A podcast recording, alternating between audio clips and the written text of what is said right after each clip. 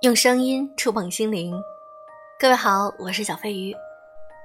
首先呢，小飞鱼要祝大家圣诞节快乐，Merry Christmas。今天你有没有为自己许个愿望呢？二零一九年马上就要过去了，二零二零年你有怎样的目标？对自己有什么期待吗？希望我们每一个人都未来可期。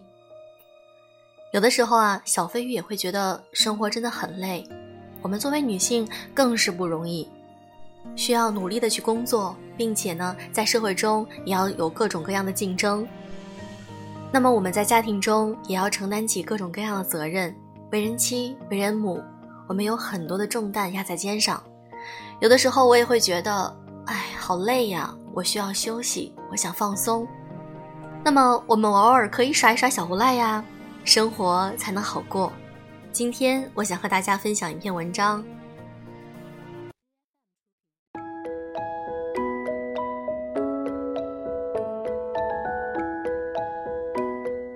去年有个特别火的美剧，叫做《了不起的麦瑟尔夫人》。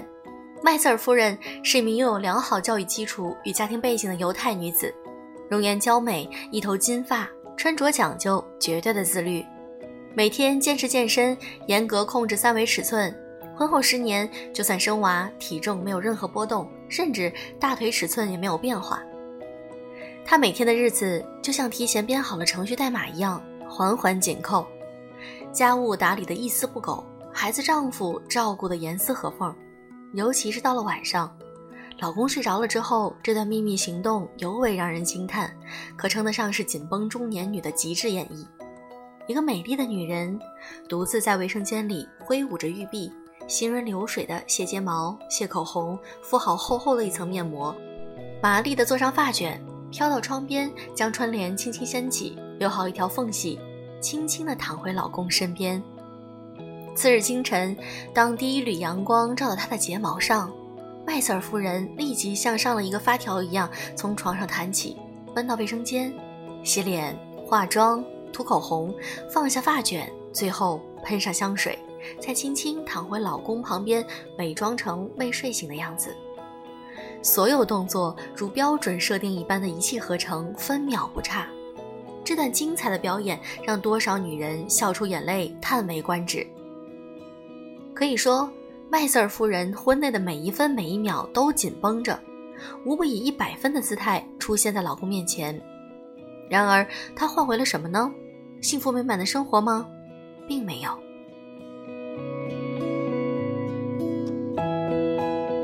麦瑟尔夫人用紧绷着的完美换回的是老公出轨、婚姻的支离破碎。最让人不解的，老公出轨的对象还是一个啥也不懂的傻白甜秘书，和他相差了不止十条街的段位。这样的优质女人眼熟吗？上周我应邀参加了一门管理培训课程，认识了主讲老师 Vicky。她四十岁出头，是一位干练飒爽的职业女性，谈吐中听得出内涵。身材上看得出自律，知识点讲析深入浅出，经典案例信手拈来，个人魅力的火花在课堂上四处迸射，让人不由羡慕。Vicky 平时全国飞，各处上课谈项目签约，没行程的日子变身高三家长，陪女儿备考陪读分析刷题，仅剩的闲暇被他排得满满当当，一边考取行业内的相关资格认证，一边同合伙人设计研发新课程，变着法的与大咖们资源互换。一边和印度大师学习瑜伽，考取任课资格，希望开辟一片崭新的培训领域。我问 Vicky：“ 这么拼累不累啊？”他说：“当行程排满满的时候，身体虽累，但心里踏实。反而是那些没事儿做的日子，我经常在夜里焦虑的睡不着。我觉得自己明明可以做得更好、更多，时间总不够用，一天有三十多个小时就好了。”作为一个上有老下有小的中年女人，我们每天的生活好似被注射了一针药力极强的肉毒杆菌，时刻紧绷，又好似被上帝用力抽打的陀螺转个不停。一手握着厚厚的行业资格认证与经验，一手端着家庭责任与孩子学业，脚下踏着创业的风火轮，身上捆绑着自我成长的混天绫，眼里饱含着渴望自我成长的星星，这莫不是中年女哪吒？我们累吗？累得要死，那为何我们还会控制不住的一直在追求自我成长，活活被自己逼得喘不过气来？从科学角度来看，和传统文化程度的角度，都可以解释女人为什么一直沉迷于自我成长这件事儿。但此处，我引用谢里尔·桑德伯格《向前一步》中提到的调研结果，或许更为直接。女性始终都在低估自己，她们比男性更愿意接受学习。女性对自身表现的评价普遍低于实际情况，而男性则会过高的评价自己的表现。有人甚至给这种情况起了一个名字，叫做“优质女性的自我成长焦虑”。意思是，越是优质的女性，面对自我提升的问题上，越容易陷入这个无限循环中不可自拔。然而，二零一九年度个人体检报告赫然摊在面前，我冷眼看着一个个异常标红的数字和黑白影像片里那些闪烁不明的阴影，我想，是时候该停下来了。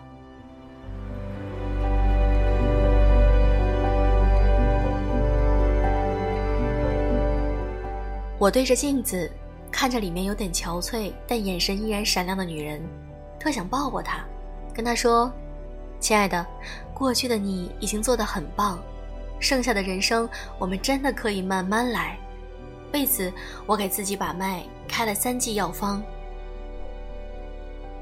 药方一，给努力设个上限。优质女性成长焦虑来自自己对要求的无尽追求。就像希腊神话故事中那个每天推石头到山顶，石头又不断的跌落的西西弗斯，周而复始，没完没了。因此，我给自己的第一条就是给努力设个上限，停止无休止的努力，停止无休止的自我苛责与愧疚。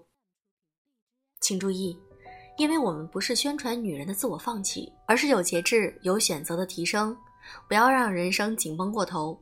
所以未来我们依然会努力。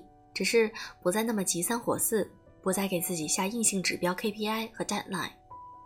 比如书当然还是要读的，但是会根据当下的心态和人生阶段有选择的读书，而不是必须书目就一定要优先。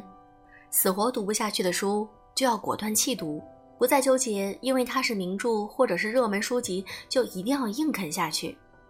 把看过的书记录下来，把真正对自己有触动的章节摘录下来。把值得反复阅读的章目分享给更多人，给自己的努力做个上限，一旦达到这个目标，就果断关闭，不纠结，不循环。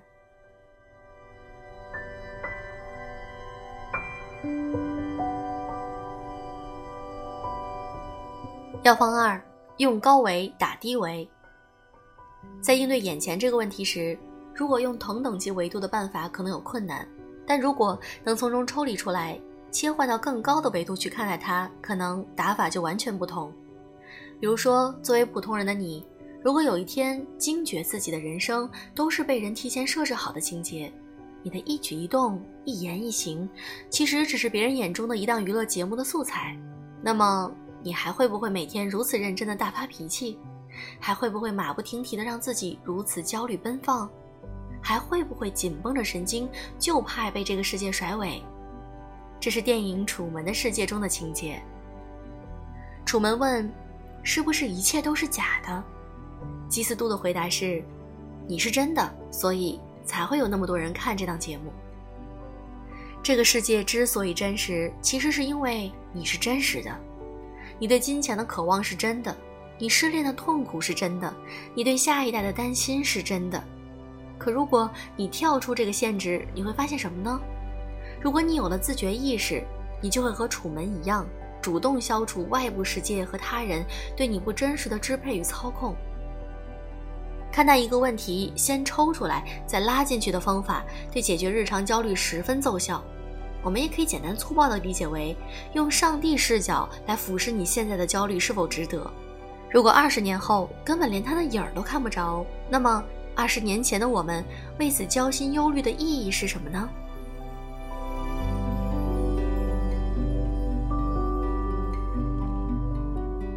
药方三：坦荡荡的耍无赖。因为奇葩说了一场救猫还是救花的辩论，我才知道李诞。尽管他之前已经挺火了，但实在是长得太丑，一直没兴趣关注。但这次他的出场发言却让我产生了一种深深的共鸣。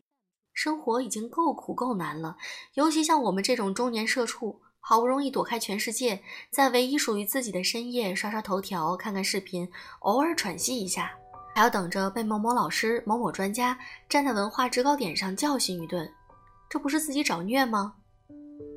紧绷的生活态度是：人生不能如此浅薄。就算知道终点不过是一死，我也要拼尽全力将一颗星星想放到人类的天顶上。估计到了李诞这儿，他会这么回答：人生就是这么浅薄，开心点吧，朋友。怎么过都是一辈子，再互相憎恨的人也得睡在同一个夜里。我们当然知道，这世界上不能离开像许知远这样的前辈。我们当然知道，需要力所能及的为社会做个人贡献，但是。但是这不应该是全部。一书也说，年轻的时候，人人应该放任一下，纵容自身，偶尔甚至拂袖而去，因为再乖再听话，人还是要老的。曾经生活过，至低限度也留个回忆，可以微微的笑。喏，阁下真是错了当时的盛况。天天紧绷着上了发条的神经，身体会吃不消的。天天扛着天将降大任于斯人的使命感，精神会衰弱的。尤其是我们这样的小老百姓，人生重要的事情就那么几件，能出成绩的百分之二十较较真，剩余的百分之八十平躺任潮，和生活耍点小无赖，饶过自己吧。孟晚舟曾经在信中深情地写道：“忙碌把时间缩短，苦难把岁月拉长。”愿中年的你我不需要经历苦难，便已懂得用智慧与节制拉长岁月。愿中年的你我拥有紧绷的肌肤与松弛的生活，而不是正相反。